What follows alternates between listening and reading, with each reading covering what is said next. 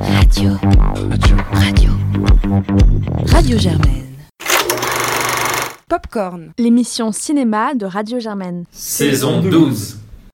Bonjour à tous, vous écoutez Popcorn et c'est l'épisode 11 de cette 12e saison et on est aujourd'hui en compagnie de Paul. Bonsoir. Men. Bonsoir. Et Yula. Bonsoir.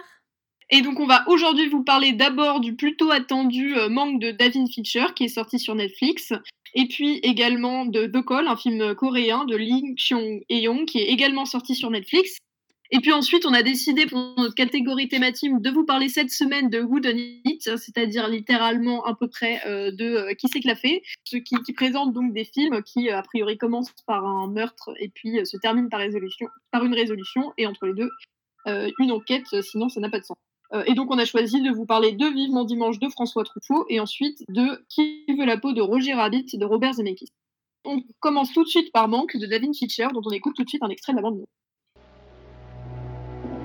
Meg, it's Orson Welles. Of course it is. I think it's time we talk. What is it the writer says? Tell the story you know.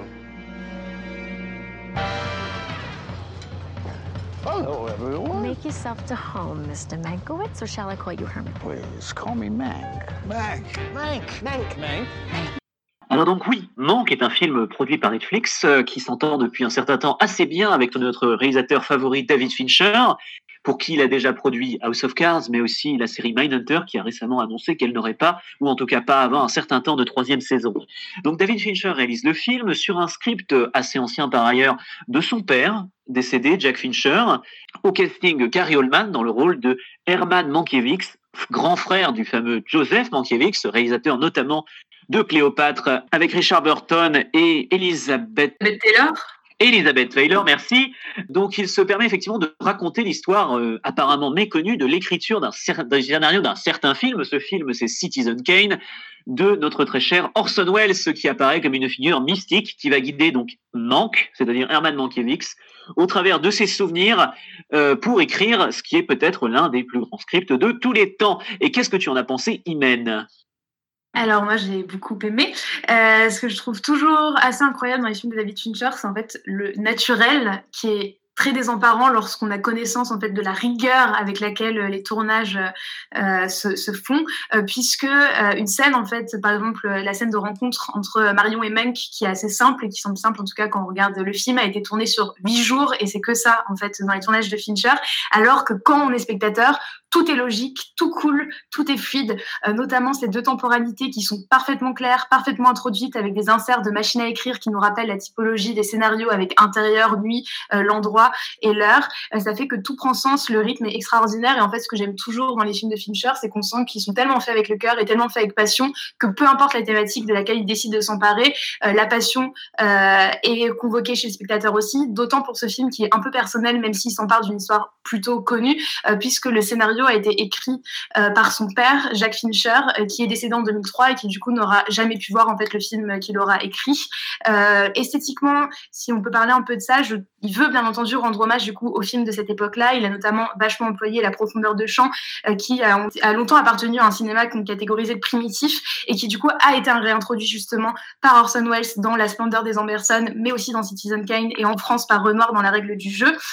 et donc moi je comprends le, le geste justement de, de vouloir référencer le film on utilise aussi du noir et blanc, on utilise aussi un, son particulier qui nous rappelle le, cinéma de cette époque-là.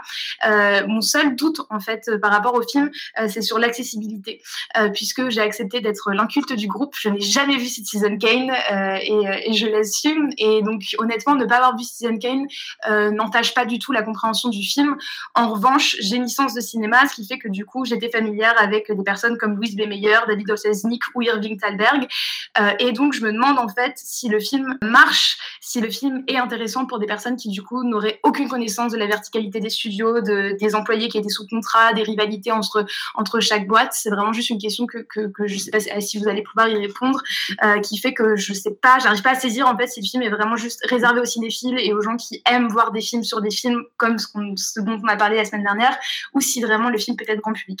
En tout cas, pour ce qui est euh, de mon avis personnel, j'ai vraiment passé un bon moment. Le film est maîtrisé de bout en bout. Le jeu, comme toujours, est extraordinaire dans le sens où il y a vraiment pas de jeu. En fait, c'est une réelle incarnation. la reconstitution historique est géniale et ça fait du bien de voir des bons films sur Netflix, d'autant que là, on n'est pas prêt de retourner en salle. voilà. Ouais, alors moi, je suis un peu moins, un peu moins enthousiaste que toi, et je vais commencer peut-être par les éléments qui m'ont un peu gêné pour finir quand même sur ce qui est positif, parce que bon, ça reste quand même un film de David Fincher qui a plus rien à à personne. Euh, mais en, gros, il y a deux choses qui m'ont gêné. Euh, la première, c'est sur la forme. Alors, tu en as un peu parlé. Euh, effectivement, il reprend énormément de codes de l'époque. et c'est pas toute la forme dans son ensemble qui m'a gêné, notamment le choix du noir et blanc, pourquoi pas. mais il y a vraiment des, détails, notamment le fait que les voix résonnaient un peu différemment et rappelaient les films d'époque. Ou alors il est allé jusqu'à mettre l'empreinte des cigarettes qu'on voit en gros sur la pellicule en haut à, en haut à droite de l'écran, qui était censé donner aux, personnes qui passaient les pellicules dans les cinémas le signal que la, seconde, la, bobine était arrivée à sa fin et qu'il allait falloir en mettre une autre. Euh, c'est ce genre de détail, moi, qui m'a un peu gêné au sens où je trouvais que ça ressemblait un peu à, des béquilles, à des pastiches. Enfin, ça sonnait un peu trop fou, quoi. Surtout que là, c'est un film entièrement produit par Netflix.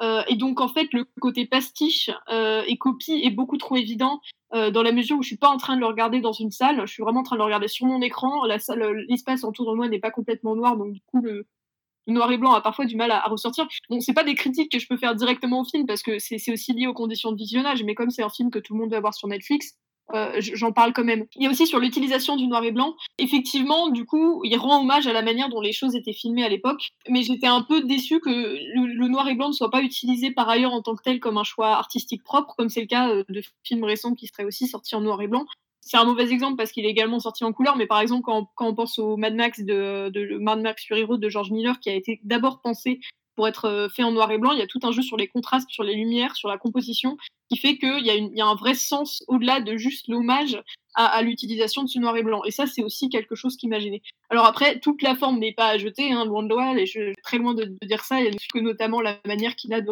retranscrire l'ambiance de ces films-là, avec euh, voilà souvent des, de filmer particulièrement des grandes discussions avec énormément de personnages, euh, la petite musique jazzy, euh, d'avoir des plans séquences qui vont suivre des personnages qui, qui, naviguent dans, dans ces décors qui sont effectivement des, très beaux décors. Ça, j'ai trouvé ça très réjouissant et, très beau. Malgré tout, il y a quand même ces deux, deux petites choses qui m'ont un peu gêné sur la forme. Et la deuxième chose, c'est en fait c'est un détail, mais Gary Oldman a 62 ans et il joue un personnage qui en a 42. Euh, je suis allée voir euh, du coup les photos de, de Mank euh, pour voir un peu sa tête. Et effectivement il avait l'air beaucoup plus jeune. Et je trouve que d'ailleurs Gary Oldman bon voilà c'est un excellent acteur un immense acteur que, j'aime beaucoup. Mais c'est vrai que là bon il cabotine quand même un peu.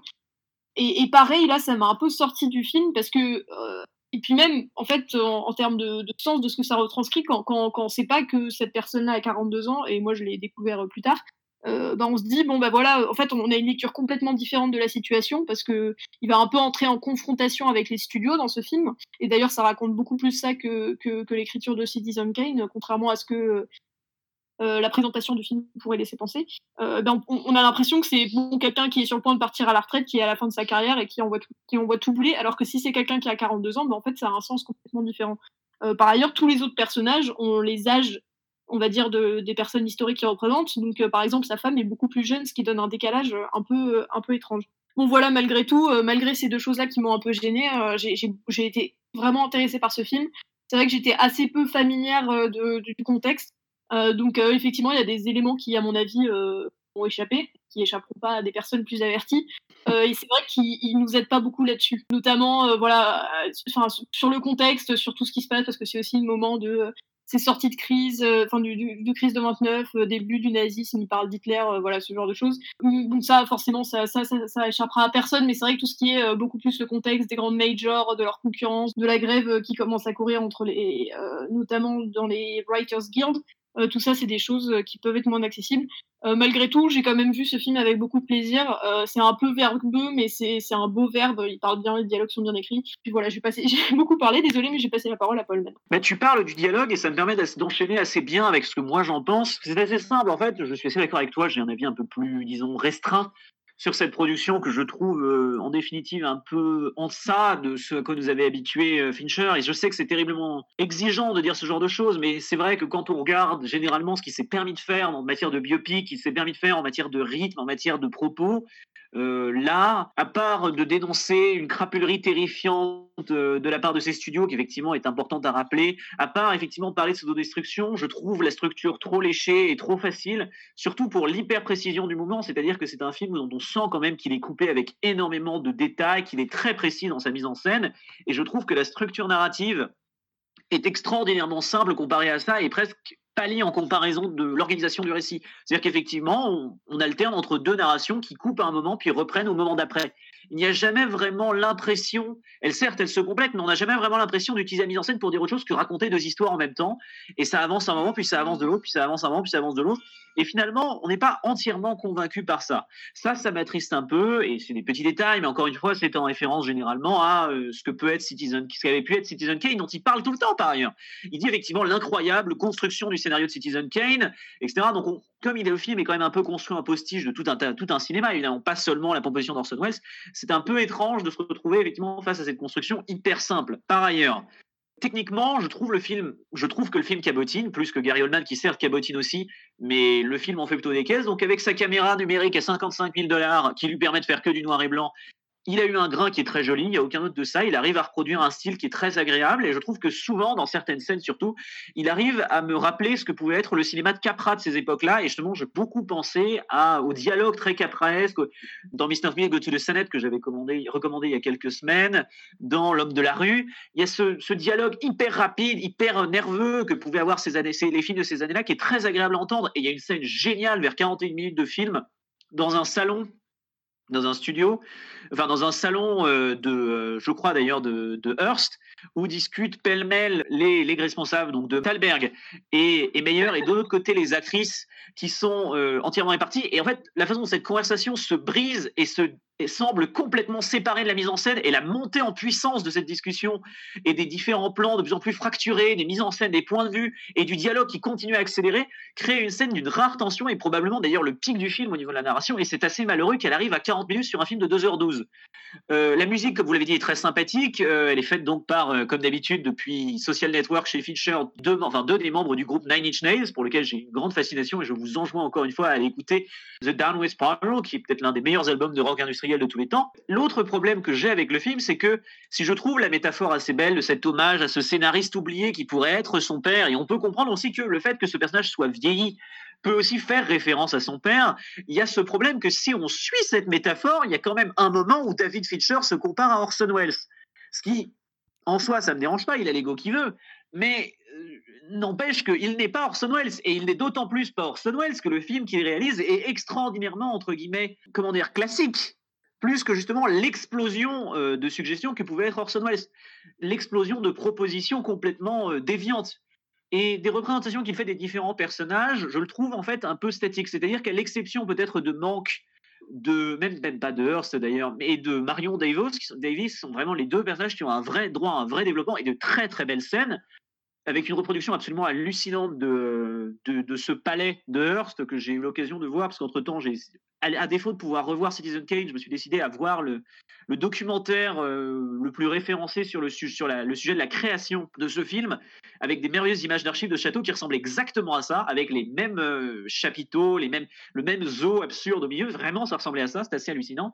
Et donc, il y a une très très belle scène entre euh, Amanda Seyfried, qui pour le coup joue très très très bien, et un rôle tout en nuance d'un personnage qui a eu beaucoup, beaucoup de problèmes, et le film y fait allusion au cours de l'histoire. C'est-à-dire que c'est un, personnage qui a été entièrement caricaturé par son avatar, entre guillemets, dans Citizen Kane, bien qu'à répétition, et Mankiewicz et Orson Welles s'est répété qu'elle n'avait jamais été à se penser comme étant son avatar. Le fait est que je trouve la plupart des personnages un peu caricaturaux. Et à part quelques sous-entendus sur les relations entre Falberg et de Meyer, entre les, différentes interactions, entre la dépression des scénaristes, toutes les difficultés qui peuvent exister, et il y a quelques très beaux plans là-dessus. Justement, tu parlais, euh, Imen, de, de relations euh, hiérarchiques. Il y a cet incroyable plan où euh, de Meyer s'adresse à l'intégrale des employés de MGM pour leur expliquer qu'il va y avoir des coupes budgétaires et pour essayer de les convaincre. Et il y a une mise en scène de lui seul sur la scène, comme cette espèce de gigantesque chemin face à toute une audience qui est absolument splendide. Et il y en a plein des, plans comme ça, mais le film n'arrive jamais à dépasser le fait qu'il est un joli objet.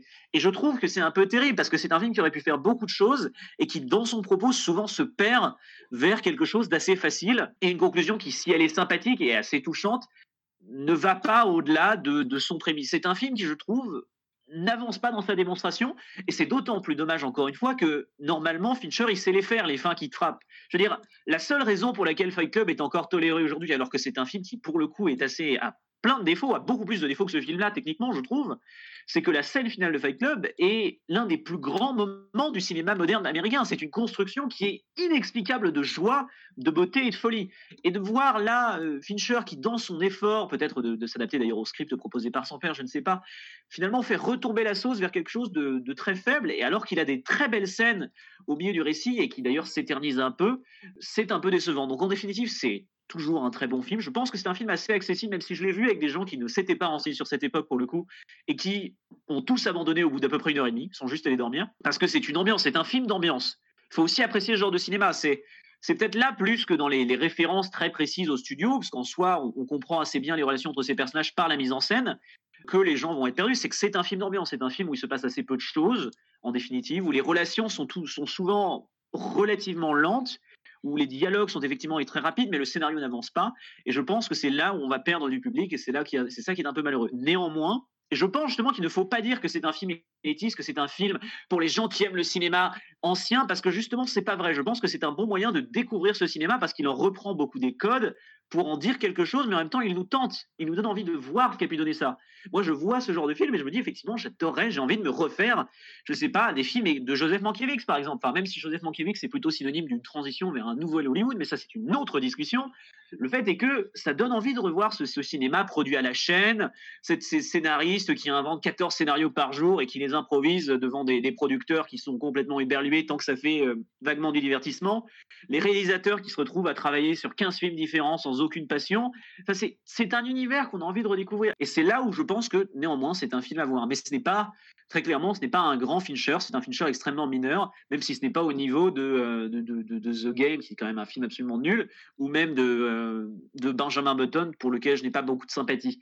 C'est pas le plus grand des Fincher, mais ça reste un très bon film. Je pense malheureusement que, encore une fois, comme on l'a beaucoup dit avec les films produits par Netflix, c'est un film qui aurait mérité un travail de production un peu plus poussé pour reprendre Fincher. Parce que autant il peut refaire une scène 300 fois, mais si le script ne marche pas à la base, bah ça marche pas des masses. Ouais, je suis assez d'accord et je l'ai pas, l'ai pas dit, mais je l'avais noté au niveau du noir et blanc qui, moi, en tout cas, les 20 premières minutes m'a vachement dérangé pour, euh, pour revenir un peu là-dessus. C'est que, comme vous l'avez dit, en fait, c'est enfin, moi, je l'ai pas du tout trouvé travaillé. C'est que vraiment, on sent le fait que par envie euh, de référencer. Il y avait une obligation de faire le film en noir et blanc et d'un côté, je l'aurais pas vu en couleur. Euh, mais à la fois, c'est pas travaillé. Je me suis posé la question justement de si c'était, comme tu l'as dit, Claire, les conditions qui faisaient que, bah, pareil, moi, le noir et blanc rendait très mal. Euh, et donc, ça fait que je suis assez d'accord avec ça. Et pour ce que tu disais, du coup, Paul, au niveau de, l'accessibilité, c'est ce que je me dis. Enfin, moi, je sais que personnellement, si je regardais un film avec autant de références en permanence qui serait lié à quelque chose auquel je j'aurais aucune idée de quoi on parle, je sais pas du tout si j'arriverais en fait à tenir. Après, comme tu l'as dit, justement, c'est un film, c'est film d'ambiance et je trouve qu'en cela, c'est assez, c'est assez réussi. Après, c'est sûr, euh, pour nuancer un peu le propos que j'ai pu tenir euh, juste avant, c'est que j'ai pas du tout eu les sensations que j'ai pu avoir euh, en salle face à, face à Gone Girl, par exemple, ou à d'autres, ou face à The Social Network, ou même à Zodiac, où c'est des films desquels je, me souviens encore et c'est des expériences de spectatrice qui restent extraordinaires. Là, c'est pas le cas, juste je trouve que c'est un bon film qui se tient et qui, comme toi, Paul, me donne vachement envie de, se replonger dans, ce cinéma-là et de voir Citizen Kane. Quoi c'est vrai que c'est un. Enfin, je pense que tu as à peu près saisi, c'est un, un, beau film. Euh, bah, D'ambiance, du coup, ça fait très réducteur. Moi, dans, ça, ça, me projette toujours un peu à la musique d'ascenseur. Euh, c'est quand même plus de choses que ça. Euh, mais mais ah, voilà, une sorte de, de, de, de, petit film un peu anachronique qui, qui, nous fait voyager dans cette époque et qui donne bien envie de s'y replonger. Euh, mais qui essaye pas euh, d'apporter quelque chose par rapport à, tout ce qu'on a fait sur le cinéma euh, depuis. Et je pense aussi que effectivement, ça a été, tu l'as un peu dit, Paul, mais comme l'a rappelé Iben, Fincher aime, beaucoup avoir énormément de contrôle, un contrôle bah, totalitaire sur ses, sur ses films. Et là, je pense qu'il s'est peut-être peut-être mis en retrait pour être dans l'hommage du scénario de son père et, et, ça se voit aussi. On peut aussi, encore une fois, bah, effectivement l'absence de véritable production et accompagnement de production de la part de Netflix euh, qui pourrait aussi expliquer le fait qu'on soit moins enthousiaste pour ce film que pour d'autres films de Fincher, mais ça reste quand même un film à voir. Pour le coup, euh, moi d'ailleurs, je dois admettre que j'ai triché parce que j'ai eu l'occasion de le voir dans des vraiment très très bonnes conditions, euh, avec un très très grand écran. sur un projecteur globalement. Donc ça a aussi peut-être un peu aidé à, à la consommation de, de l'image, ce qui me rend peut-être plus positif. Je pense qu'effectivement, si je l'avais vu sur un écran d'ordinateur, j'aurais été même plus négatif face au, au, film. essayez de le voir sur un grand écran. Battez-vous, euh, kidnappez quelqu'un, euh, volez un, un, un projecteur. euh, je ne sais pas, mais le regardez pas sur un ordinateur. Je pense qu'en tout cas, on peut s'arrêter là. euh, et puis pour passer, et puis passer à présent au second film de la semaine, donc un thriller coréen, bien compris, de The Call de Lee Chang-yong, qui est également sorti sur Netflix, euh, dont on écoute tout de suite un extrait de la bande-annonce. 뭐 또 궁금한 거 없어?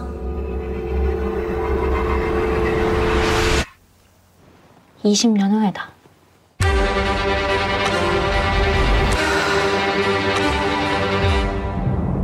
거기 오늘이 며칠이라고 했지? Et donc Yula, c'est toi qui nous présente le film.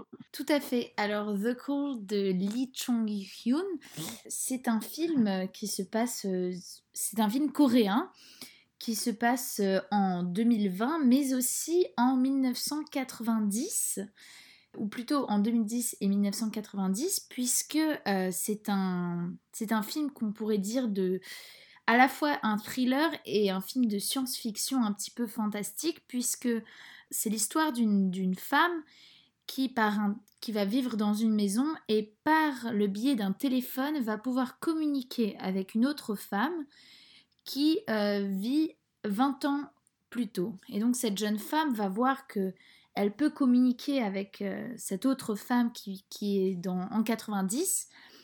Et donc, est-ce qu'elle ne pourrait pas changer euh, son destin puisque cette femme qui vit actuellement en 2010, son père est mort d'un accident et elle se dit que maintenant elle peut, euh, elle a peut-être le pouvoir de, de changer euh, son passé, mais comme on l'a vu dans euh, d'autres films tels que Frequency ou L'effet papillon, changer le passé n'est pas toujours aussi simple. Et donc je vais laisser la parole à Imen qui va nous dire ce qu'elle en pense. Alors, euh, déjà, j'ai beaucoup de mal, moi, avec le, genre fantastique, initialement, surtout lorsqu'il n'est pas franc, comme dans ce film. Euh, Puisqu'en fait, ce film est un peu, à mes yeux, un mélange d'absolument tout et n'importe quoi, et surtout de n'importe quoi, euh, entre le deuil, les rites chamaniques, les deux temporalités qui sont mélangées, du gore, beaucoup de sang, beaucoup de cris, beaucoup de larmes. Ça fait que le réal, à mes yeux, a vraiment décidé de délaisser le sens au profit d'un supposé spectaculaire et d'un supposé sensationnel. Le cinéma, pour moi, c'est vraiment un pacte en fait qui se passe entre le réalisateur, son film et le spectateur, d'y croire ou pas, d'accepter ou pas ce qu'on voit. Et c'est vrai que personnellement, euh, bah, j'ai pas réussi à rentrer dedans. Et donc, du coup, j'ai vu en fait le film un peu d'un point euh, plutôt dans l'analyse et en regardant du coup toutes, les, manipulations en fait que le film met en place euh, sans me laisser prendre. Donc, entre la musique beaucoup trop forte qui est là pour euh, rythmer du vide, les pleurs sans fin euh, des actrices en face caméra qui sont insupportables, les placements de de Samsung qui sont tellement gros que ça en est irritant, euh, la figure de, l'enfant qui est supposée attendrissante. Bref, euh, le scénario en fait c'est une adaptation d'un autre film qui s'appelle The Color, qui est un film euh, anglais qui est réalisé par Matthew Parkill. Et lorsqu'en fait j'ai lu les critiques en me disant mais peut-être que je suis la seule rabat-joie qui est, passée à côté de ça parce que le film est étonnamment bien noté, j'ai vu en fait que le film a, l'air d'être un peu un melting pot de, plein de films qui ont un peu ces thématiques-là et qui du coup sont façonnés comme ce film-là en fait juste comme un produit pouvant être consommé un peu par tous les publics. Euh, L'idée de faire un film commercial, moi personnellement, ne me dérange pas euh, lorsqu'on l'assume. Or, euh, là, le film n'est pas franc à nouveau, puisque j'ai l'impression qu'en fait, on semble un peu feindre une originalité lorsque tout est poncif dans ce film et je pense notamment à l'interprétation euh, du personnage de Yeun Yong-seo qui interprète ici euh, dans le film la deuxième film qui vit dans les années 90 qui s'appelle Yeong-suk euh, donc cette actrice que j'avais trouvée incroyable dans Burning de Lee Chang-dong qui pour moi est un très grand film et qui là en fait offre juste un jeu fait de mimiques et moi personnellement j'ai pas besoin en fait de voir une femme qui rit très fort qui qui se gesticule qui insulte pour comprendre en fait la présence de la folie euh, ce qui fait que ici la subtilité n'est jamais présente que c'est que du pathos que c'est que de la surenchère de pathos. Et donc vraiment je j'ai pas du tout aimé le film comme vous vous en douter du coup. Et en fait c'est vraiment qu'au-delà de pas vraiment avoir apprécié le film c'est qu'il m'a même agacé tellement les simagrées étaient fortes. Euh, Paul qu'est-ce que tu en as pensé? Alors, je suis pas du tout aussi négatif, mais c'est peut-être parce que j'aime plutôt plus les films de genre. Et donc, euh, au bout d'une demi-heure, quand j'ai compris que de toute façon c'était con comme la pluie, je me suis dit, il faut arrêter de se poser des questions et qu'il faut apprécier ça comme un bon petit divertissement. Et d'ailleurs, je pense que le film, à vrai dire, surtout au vu de son retournement de situation finale que je ne vais pas révéler, mais qui m'a fait éclater de rire, c'est n'importe quoi. Enfin bref, c'est un film euh, c'est un film à popcorn. Une fois qu'on a placé ça, on peut dire plusieurs choses. D'abord, euh, je suis content que tu aies mentionné l'effet papillon, Yuna, parce que je n'aime pas non plus ce film. Enfin, je n'aime pas ce film.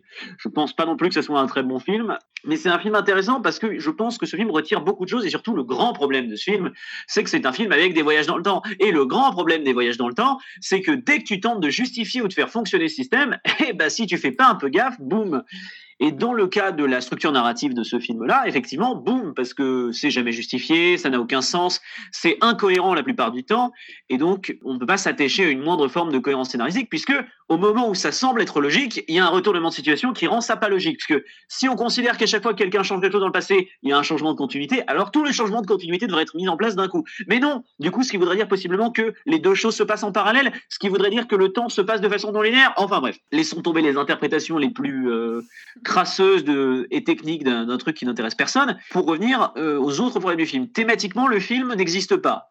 Puisque si on essaye de l'interpréter thématiquement, globalement, ma conclusion, c'est que la belle-mère faisait bien de foutre des tartes à sa petite fille, ou voire d'essayer de l'assassiner. Et je, je, pense pas que ce soit l'intention du film de me dire qu'il fallait faut assassiner les gamines à qui on fout des tartes. On enlève l'interprétation thématique. Il n'y a pas de thématique, et s'il y en a, elles sont débiles. Pour revenir donc à la mise en scène, la fonctionnelle. Pour, pour ce qui est du genre, c'est fonctionnel, c'est pas moche, les plans sont relativement bien cadrés. On avance de bout en bout, c'est bien passionnant, il y a de la pêche, donc on peut s'amuser là-dessus. Le jeu des actrices est mauvais pour les deux, donc on peut pas en tirer grand-chose non plus. Euh, effectivement, euh, la gamine folle, bah, elle est folle assez vite. Enfin, elle est folle d'un coup après avoir été à peu près normale pendant euh, 20 minutes. Et puis après, elle est de plus en plus folle jusqu'à ce qu'on n'y croit plus une seule seconde. Et puis l'autre, elle est tellement gamine de 8 ans, euh, avec dans un corps de 28 de gamine de 28 ans que bon, c'est marrant 5 minutes, mais bon, euh, voilà, c'est la petite fleur fragile. Donc, euh, encore une fois, ce sont des personnages hyper caricaturaux. C'est assez sympathique à mater. Pour ce qui est de l'action, comme c'est un film qui repose sur le fait de, de retournement de situation permanent, on ne s'ennuie pas et ça, on peut pas lui reprocher. Encore une fois, euh, pour ce qui est du gore, je trouve que c'est un film plutôt gentil par rapport à la moyenne. Et c'est intéressant parce que le, les polars et en général les thrillers euh, coréens ont eu cette tendance à être réputés comme étant hyper violents euh, dans le milieu. D'ailleurs, en grande partie grâce à la trilogie de la vengeance dont je parlais la semaine dernière, c'est-à-dire les, les, films de Park Chan-wook qui sont évidemment absurdement violents, mais souvent extrêmement sombres aussi dans leur proposition. Ici, je trouve qu'au contraire, ils sont plutôt restreints, euh, à part quelques scènes de torture un peu trash, mais objectivement, c'est assez gentil. C'est du cinéma américain. C'est vraiment, c'est exactement comme euh, l'effet papillon. C'est un film qui n'a aucune complexité, ne n'a rien en fait pour lui-même, c'est-à-dire que objectivement on peut pas en tirer grand-chose et euh, si on essaye pendant 5 secondes d'essayer de réfléchir à la structure narrative, le truc s'effondre, mais qui s'apprécie tranquillement avec du popcorn et objectivement, je peux en dire une chose, c'est que c'est moins pire que Bronx d'Olivier Marshall. Donc à partir de là, vous, vous, vous pouvez y aller. C'est le moins pire des films Netflix de ce genre-là, c'est-à-dire divertissement débile. Et toi, Yola, je crois que tu as été un peu plus positif, un avis un peu plus positif sur le film. Alors j'avoue être très surprise par vos opinions qui me semblent être quand même euh, assez, euh, assez prononcées et assez sévères. Mais, euh, mais puisque je ne suis pas du tout du, de, de la même opinion, si ce n'est pour ce que tu viens de dire, Paul, que c'est bien mieux, meilleur que Bronx. Bronx était alambiqué et incompréhensible sans temporalité. Alors que pour moi, selon moi, je trouve que The Call, il faut dire que jouer avec la temporalité, c'est très très risqué. C'est un grand risque et c'est vrai qu'on peut très bien, très vite se perdre. Or, je trouve que euh, par le biais de ce téléphone avec lequel les femmes vont communiquer, j'ai trouvé que à aucun moment je ne savais pas si on était en année 90 ou l'an 2010. Et donc pour ça, je trouve que déjà il faut, enfin euh, moi je, trouve que j'applaudirais puisque puisque je trouve que c'est quand même très complexe de, euh, de mélanger et faire des rebondissements de situation sans qu'on se perde dans quel moment on est dans... Est-ce qu'on est dans le passé ou est-ce qu'on est dans le présent Puisque ça, selon moi, c'était assez clair euh, grâce à ce téléphone.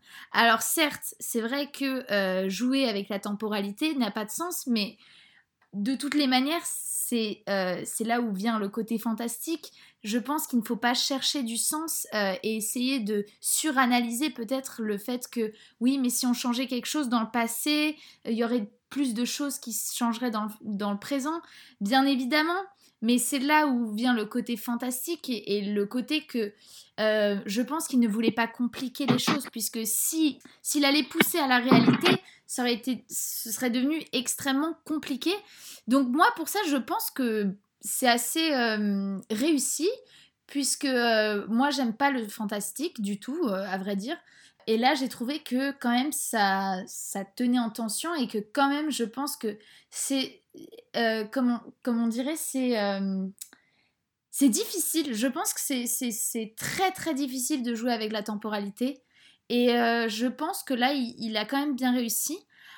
Et ce qui est de, du jeu d'acteur, bah, moi j'ai trouvé que justement c'était bien joué. Alors certes, comme tu disais, Imen, c'est vrai qu'il y avait le rire un peu, voilà, rire peut-être par moments pathétique puisque ça faisait trop maléfique et, c'est vrai qu'il y avait un retournement de, de, de, la, du personnage. Les deux personnages s'opposent, disons, mais ce n'est pas pour autant qu'il y avait un des personnages qui me mettait quand même mal à l'aise par son regard, son jeu d'acteur euh, à cette euh, Jun Young-seo, excusez-moi si je prononce mal, qui euh, du coup joue le, le, personnage des années 90. C'était un rôle qui, notamment quand par exemple elle ouvre la porte aux policiers, euh, la manière dont elle les regarde, moi j'ai trouvé qu'il y avait de la tension. Selon moi, il y avait de la tension et je pense que c'est si difficile euh, à faire et c'est un risque et peut-être ça déplaît et c'est vrai que ça euh, jouer avec la temporalité, bon, même nous, on ne saurait pas ce que ça donnerait vraiment. Et si scientifiquement on le faisait, c'est sûr que ce serait beaucoup plus complexe que ce qu'un film peut montrer. Mais euh, le but d'un film n'est pas d'être de, nature scientifique et démontrer ce que c'est vraiment de jouer avec le temps, mais plutôt de, créer une histoire autour de ça qui, euh, selon moi, est bien. Après, je suis d'accord avec vous, ce, ce n'est pas un film qui va rester dans l'histoire dans l'histoire des films et ça reste un film Netflix, mais pour un film Netflix, franchement, j'ai connu pire, disons. Mais peut-être que, peut-être que vous êtes euh, en désaccord sur certains points que j'ai pu euh, soulever. Déjà, enfin, je, juste, on, se plante depuis tout à l'heure et je suis en train de revoir, mais en fait, ce film se passe en 1999 et en 2019, donc on, a un petit 10 ans de décalage. Ce qui est important parce que l'idée de transition est assez suggérée. Il y a un plan, maintenant que je me rappelle, dans le film euh, sur le passage avant 2000. Assez étrange, mais je suppose, important dans la narration. Et alors là où je suis pas du tout convaincu, c'est déjà effectivement, euh, je rejoins Imen sur le fait que je trouve le jeu d'acteur assez mauvais parce que je trouve pas le personnage très complexe à jouer en fait. Je trouve même pas le personnage complexe du tout. Enfin, aucun des personnages d'ailleurs je ne les trouve complexes. Je pense que le récit, euh, c'est très méchant ce que mais je pense que le récit est grotesque dans sa majorité, utilisant euh, le mélodrame pour raconter une histoire assez peu intéressante et garder l'attention du spectateur. Je pense que c'est écrit globalement comme un téléfilm c'est terrible à dire, mais je trouve que c'est un film sympathique à apprécier parce que c'est un, c'est un objet cinéma qui est pas déplaisant. C'est, c'est vraiment un film hollywoodien dans tout ce qu'il a de plus classique. Euh, mais vraiment, j'ai, du mal en fait à défendre quoi que ce soit du film qui soit vraiment réussi. C'est-à-dire que à aucun moment euh, je n'ai été convaincu par effectivement cette histoire de fantastique. C'est intéressant de proposer que le fantastique on n'est pas censé comprendre, mais là mon problème c'est pas trop qu'on ne comprenne pas ou que la mise en scène soit à peu près bien faite, parce qu'effectivement euh, il n'y a rien dans la mise en scène qui pourrait pousser à, l'incompréhension parce qu'elle est assez vide et que le scénario en lui-même est cousu de fil blanc. Mais euh, mon problème surtout, c'est que c'est qu'en fait, même dans cette mise en scène cousue de fil blanc, la façon dont les mécanismes du récit le fait que les mécanismes récidivisme fonctionnent en soi ne se justifie pas par le fantastique dans le sens que euh, c'est une c'est enfreindre la suspension consentie de l'incrédulité, c'est-à-dire en réalité ce que nous là nous donnons au film en disant sur enfin je veux bien te croire mais dans le sens que tu as des règles à peu près cohérentes et qu'il n'y a aucune cohérence dans les règles. Et encore une fois ce n'est pas forcément un problème, il y a beaucoup de films qui subvertissent leurs propres règles mais généralement ça nécessite une vraie maîtrise thématique ou narrative de son sujet, c'est-à-dire que pour subvertir d'une façon ou d'une autre les règles qu'on établit disons dans ces 20 premières minutes de film, par exemple, comme le fait très bien euh, Une nuit en enfer de, de Rodriguez, qui n'est pas un grand film, mais qui est un film très sympathique, et qui repose sur le fait de ne plus respecter, enfin de subvertir l'intégrale de, des règles narratives établies dans la première partie euh, au profit d'une seconde partie euh, assez détonnante. Dans ce cas-là, ça nécessite un vrai travail de préparation et un vrai travail de mise en scène que ce film n'offre pas. D'autant plus que l'obsession du film à nous surprendre entre guillemets en permanence en continuant à faire retourner le récit et en faisant arriver tel ou tel personnage de plus de près ou de loin tend souvent en fait à, nuire, à nous surprendre. C'est-à-dire qu'en fait, plus ça avance, moins on est surpris parce que plus on s'attend à être surpris. Et vraiment, le, le, dernier retournement de situation, celui qui arrive quand même au milieu du générique, est le pire d'entre là-dessus parce qu'il n'a aucune justification scénaristique et sert essentiellement à créer un dernier moment de drame avant de conclure un film qui, de même, a été deux heures de temps perdu. C'est pas du mauvais temps perdu et encore une fois, je pense qu'on peut tout à fait s'amuser en regardant ce genre de film, mais euh, je pense quand même que c'est vraiment, c'est un film parfaitement oubliable et, quand même pas bien euh, pas mal de, par pas mal d'aspects.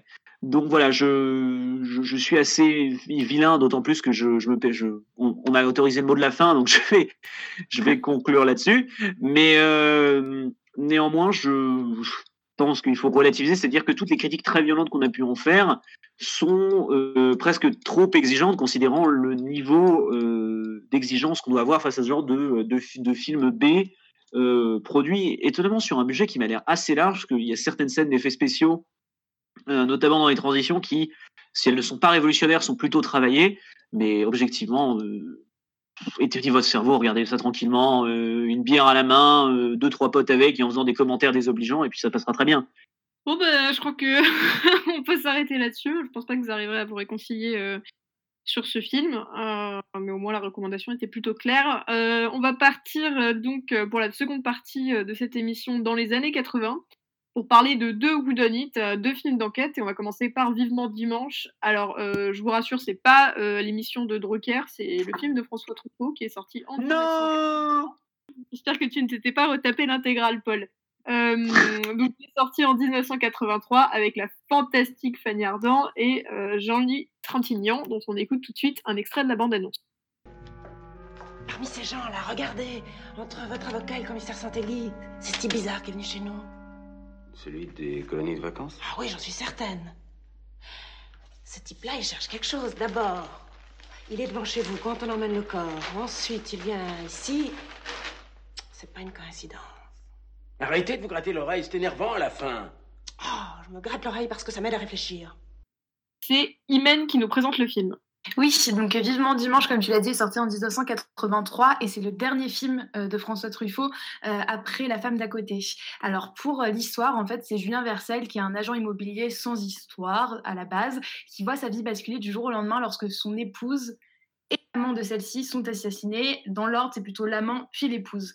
Il est tout de suite suspecté par la police et il décide donc de se cacher dans l'arrière-boutique de son agence. Et Barbara, sa secrétaire, euh, qui l'a pourtant viré le matin même, décide de mener l'enquête à sa place pour innocenter Julien. Et donc ces investigations l'amènent sur différentes pistes, dont certaines qui se révèlent plus ou moins pertinentes. Paul, qu'est-ce que tu en as pensé? Eh ben, en même temps, j'ai envie de dire, ce qui est assez compliqué, c'est que à moins de vouloir me faire lyncher par l'intégrale des cinéphiles de France, je ne vais pas prendre le risque de cracher sur Truffaut. Donc, euh, je, vais, je, vais, essayer d'être, je, vais essayer d'être le plus nuancé possible dans mes propos. Ben, moi, j'ai beaucoup aimé ce film. J'ai beaucoup aimé ce film parce que c'est un film assez drôle. En fait, c'est une comédie globalement. Ce qu'on ne vous a pas dit, c'est que c'est un film assez comique. Les personnages semblent tout à fait perdus dans ce qu'ils racontent. Le scénario s'étend en longueur sur des sujets complètement inintéressants. Les, les scènes d'affrontement sont absolument hilarantes. Enfin, c'est, c'est très drôle et c'est très très bien mené par, euh, par le duo de Ardent qui elle est, plutôt flamboyante et de Trintignant qui lui se pose comme ce personnage absurdement euh, décalé, euh, lassé de tout, qui regarde tout avec une espèce de désintérêt profond et qui est absolument hilarant. Et donc on regarde ça, cet argument. À part ça, c'est d'une construction, c'est un raffinement visuel stupéfiant, on va dire qui, euh, qui, est assez souvent le cas d'ailleurs chez Truffaut, qui offre en fait une, une expérience assez fascinante parce que c'est un film dont on n'arrive pas à comprendre sur quel niveau d'intertextualité il opère. Il est indéniable que certains plans font directement référence à d'autres films de Truffaut, euh, et je tiens ça d'une personne, euh, de la personne avec qui j'ai regardé, qui m'a confirmé, et je cite, à quel film précis on faisait référence, et je ne vous le dirai pas, vous trouverez bien par vous-même.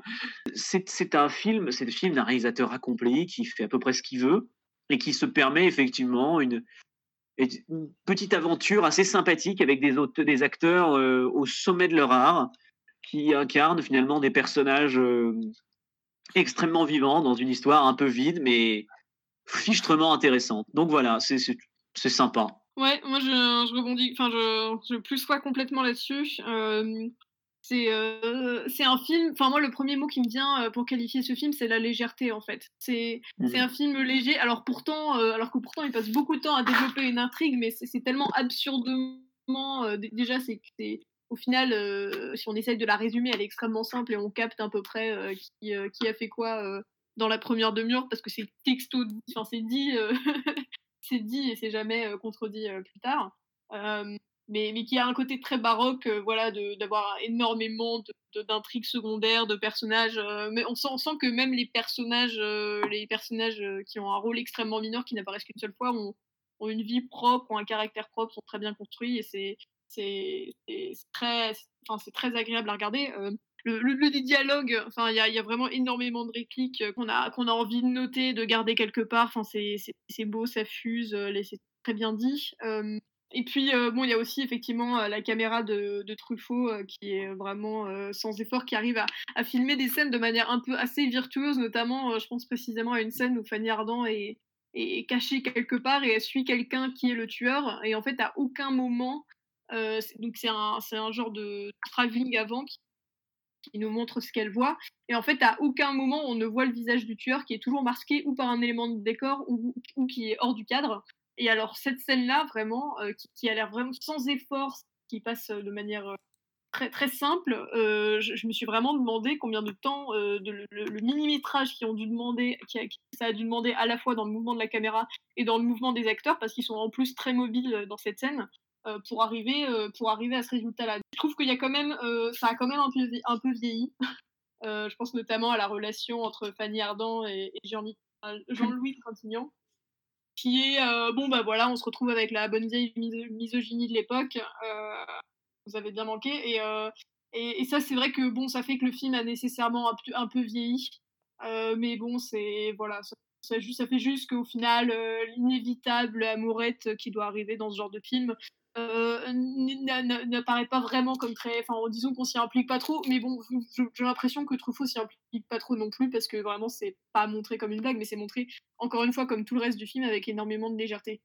Euh, et puis enfin, dans la construction de, ces, de, ces, personnages, j'ai pas vu euh, toute la filmographie, évidemment, mais mais il y a quelque chose que, j'aime beaucoup, c'est la manière dont ils représentent des, personnages qui aiment le cinéma. qui en parlent, qui sont ultra référencés. Ça reflète une vraie affection que je trouve euh, que je trouve très agréable et, très très voilà je terminerai là-dessus. Euh, Imen je te laisse euh, je te laisse prendre la parole. Je vais continuer sur ce que tu dis justement on sent vraiment l'amour du cinéma et du coup il reprend vraiment les codes du film noir et on sent vachement les inspirations bon, à la fois d'Hitchcock qu'il a pu admirer pendant des pages et des pages mais aussi de Howard Hawks que j'ai trouvé très intéressante. Et là par exemple le, noir et blanc je l'ai trouvé vraiment travaillé et était tellement pertinent. Il y a un réel travail sur l'ombre sur les matières que j'ai trouvé très juste avec du coup une dose de mystère et de suspense. Et surtout moi ce qui m'a vraiment marqué dans le film et ce pourquoi est-ce que je l'ai vraiment apprécié, c'est la figure de Fanny Ardant, du coup, qui joue cette secrétaire, euh, Barbara, euh, qui au final est euh, hyper débrouillarde, hyper vive et il va à fond. Et en fait, c'est assez rare et c'est pour ça que, Truffaut a choisi, du coup, je ne l'ai pas précisé lorsque j'ai introduit le film, c'est que c'est inspiré d'un livre qui s'appelle Vivement Dimanche de Charles Williams. Et il l'a choisi justement parce que pour une fois, c'était une femme qui était un peu l'enquêtrice et la protagoniste principale, ce qui est plutôt rare. Et ce qui fait que là, je trouvais ça très juste en fait. Et c'est assez drôle parce que la semaine dernière, j'ai regardé elle était toi euh, de Delphine Seyrig. En fait, il Marie Dubois qui parle dedans de Truffaut et qui dit justement que lui, en fait, ne sait plus comment écrire les personnages féminins et que maintenant, il n'ose plus écrire les femmes parce qu'il a peur d'être un peu à côté de la plaque. Alors que là, dans ce film-là, je trouve que le rôle est hyper juste et que Fanny Ardant est assez extraordinaire. Euh, ce que j'ai aimé dans le film, c'est justement le fait que c'est comme tu l'as dit, en fait, l'intrigue en soi, j'ai l'impression qu'on s'en fiche un peu et qu'on on se laisse plus entrer dans cette un peu folie. On, les suit un peu en se demandant qui c'est, mais à la fois pas tant que ça. Euh, mais euh, moi, je me suis sentie vraiment active dans le film. Il n'y a pas du tout de, passivité. J'étais vraiment à fond pendant, il dure quand même 1h50 à peu près, euh, mais j'étais vraiment à fond avec, avec eux et surtout avec elle. Et j'ai trouvé que c'était un film en fait étonnamment amusant et très distrayant et très, et très ludique qui est voilà interprété. Et ce que j'ai aimé aussi pour un peu nuancer le fait que moi aussi, en fait, la relation entre Trintignant et, euh, et Ardent m'est passée complètement à côté. Enfin, la résolution finale, euh, je l'ai trouvée un peu pittoresque parce qu'en fait, j'ai rien vu avant ça de tension, de possibles possible relations. Mais ce que j'ai aimé en revanche, c'est le fait que évolue et qu'en fait, au début, on a un peu cette condescendance professionnelle de Trintignant envers sa secrétaire, qui quand même, plus on avance dans le récit, se transforme un peu en rapport d'égalité, en rapport de respect. Bon, malheureusement, on a, on a cette fin, euh, mais que j'ai trouvé assez juste. Donc voilà, moi je pense, enfin, j'ai passé un super bon moment, je l'avais jamais vu, donc je suis contente de l'avoir vu, et il est disponible en plus sur Netflix maintenant qu'ils ont rajouté plein de Truffaut. Euh, donc euh, c'est l'occasion de se replonger un peu, un peu dans la filmo de, de Truffaut. Bon bah non, mais je pense qu'on, je peut s'arrêter là-dessus. Hein. Je, suis vraiment d'accord avec tout ce que tu as dit extrêmement léger et qui est effectivement très drôle. Hein. Vraiment, les dialogues sont toujours. Enfin, je pense à notamment un échange entre Barbara et une potentielle, potentielle nouvelle secrétaire qui m'a fait vraiment rire. Donc, plutôt bienvenue. Et encore une fois, sur la relation entre Trintignant et le personnage de Barbara, du coup, on, est, on, la voit venir à 10 km et c'est tellement attendu qu'en que, en fait, on y passe très peu de temps et au final, ça, ça gêne pas plus que ça. C'est vrai que la dernière scène qui, qui du coup pourrait être accès. Enfin, le dernier plan euh, est sur, euh, je veux dire hors de ce contexte, mais c'est sur des petits, des petits enfants qui jouent avec un truc qui est tombé par terre et il y a une manière d'ironiser total, totalement sur cette, euh, sur cette, sur cette fin et sur cette résolution extrêmement attendue qui fait qu'au final, moi, ça me gêne pas plus que ça parce qu'on sent que, bah voilà, il a compris comme nous que, que, qu'il était en train de surprendre personne avec, avec ce genre de relation. Donc, euh, bon, bah voilà, hein, comme toute la filmographie de François Truffaut, euh, on va pas être très original là-dessus, en vous conseillant de le voir. Euh, et puis, de tout, en plus, il est disponible sur Netflix, vous avez. on va changer un peu de genre, mais pas tellement d'époque, puisque c'est un film sorti en 1998. on, va parler à présent de Qui veut la peau de Roger Rabbit de Robert Zemeckis, dont on écoute tout de suite un extrait de la bande-annonce.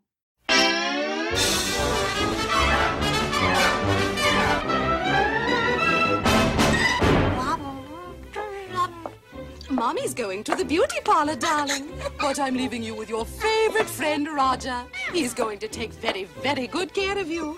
Because if he doesn't, he's going back to the science lab.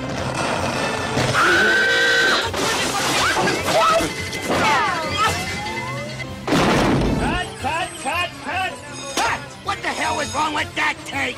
Nothing with you, baby Herman. You were great. You were perfect. You were better than perfect. Just Roger. He keeps blowing his lines. Et donc c'est Claire qui va nous présenter le film.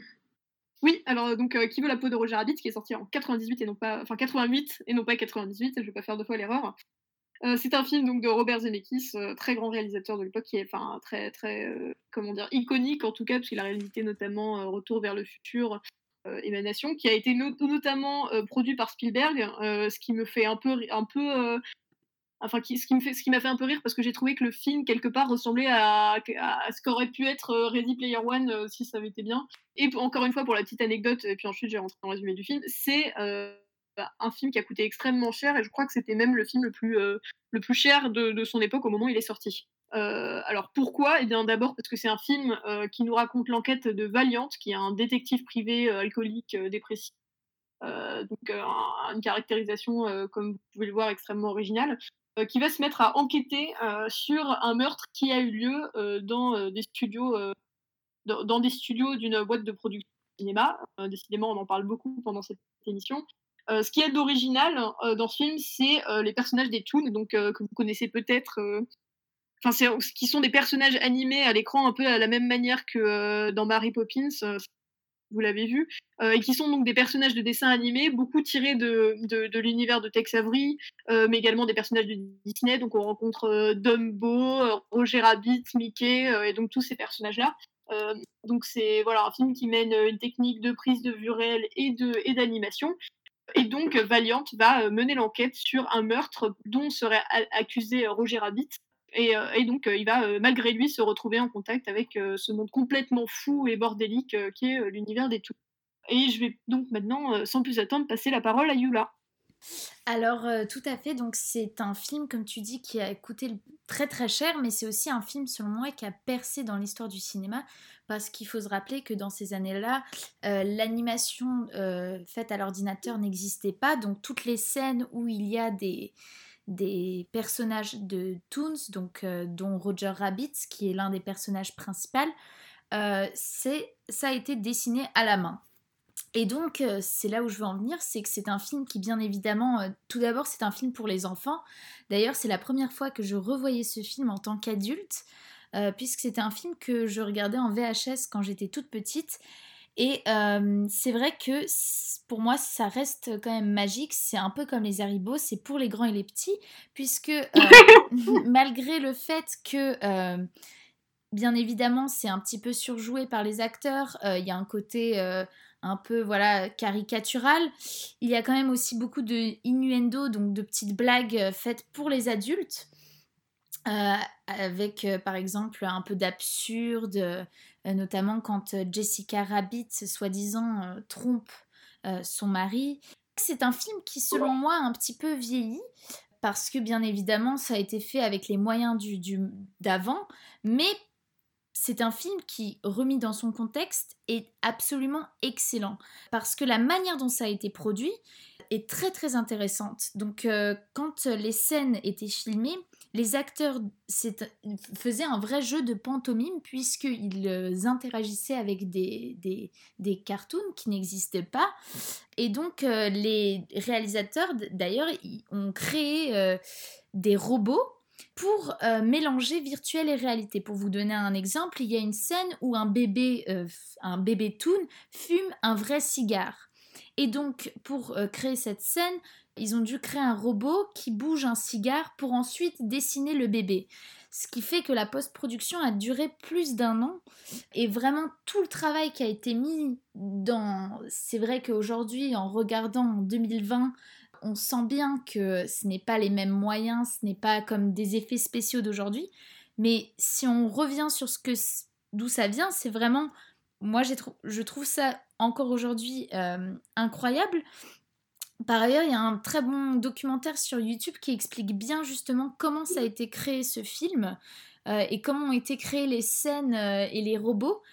Et, et puis aussi, c'est un, film qui a fait, qui a mélangé qui a mélangé Warner Bros et Disney, donc deux euh, rivaux peut-être. Euh, il y a d'ailleurs une scène, euh, une scène iconique où Donald Duck, qui représente Disney, et Daffy Duck, qui représente Warner, vont jouer un duet au piano. Et pendant le film, en fait, quand, avant de produire le film, il y avait un accord que il faut qu'il y ait le même temps de personnages donc de Disney que de personnages de Warner Bros. Et donc, euh, ils ont vraiment mélangé euh, les trois mondes. C'est vrai que, comme tu disais, Claire, il y avait Mary Poppins euh, en 64 qui, qui avait fait qui avait mélangé du coup le dessin animé et le film, enfin et la réalité.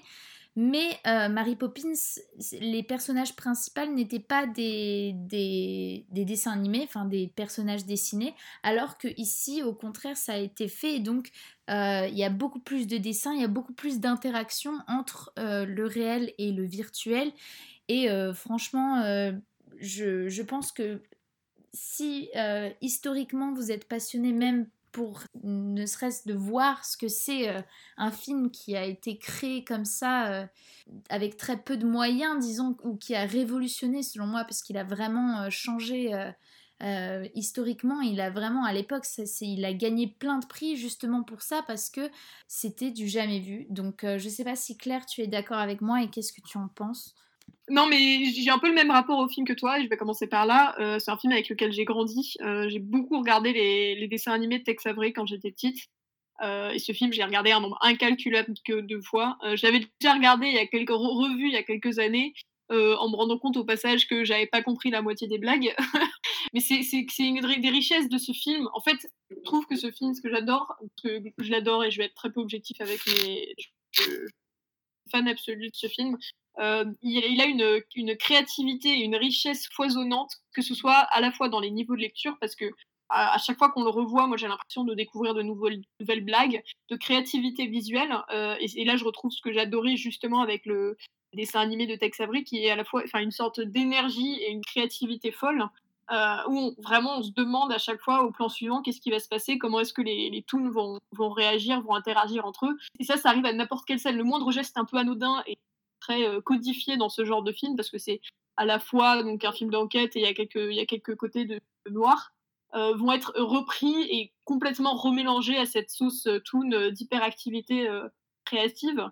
je pense notamment voilà à un moment il y a Valiant donc le détective privé qui est un homme normal, enfin c'est pas un toon, qui va sortir un, flingue euh, qui est lui-même des toons, et en fait, on va se rendre compte que chacune des balles est animée de manière différente, avec une personnalité propre, et que les balles commencent à s'engueuler entre elles. Et c'est ça, c'est ça sur presque tous les plans.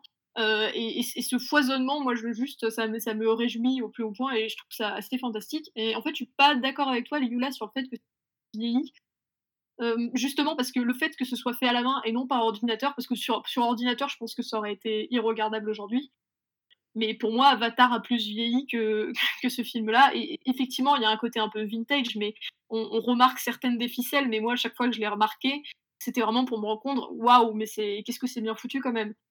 Et puis, ce que j'aime aussi beaucoup, c'est que euh, c'est un film qui est très loin d'être sage, alors que pourtant, il y avait des grosses, des gros, des énormes studios là-dessus et qu'il avait un budget absolument monumental.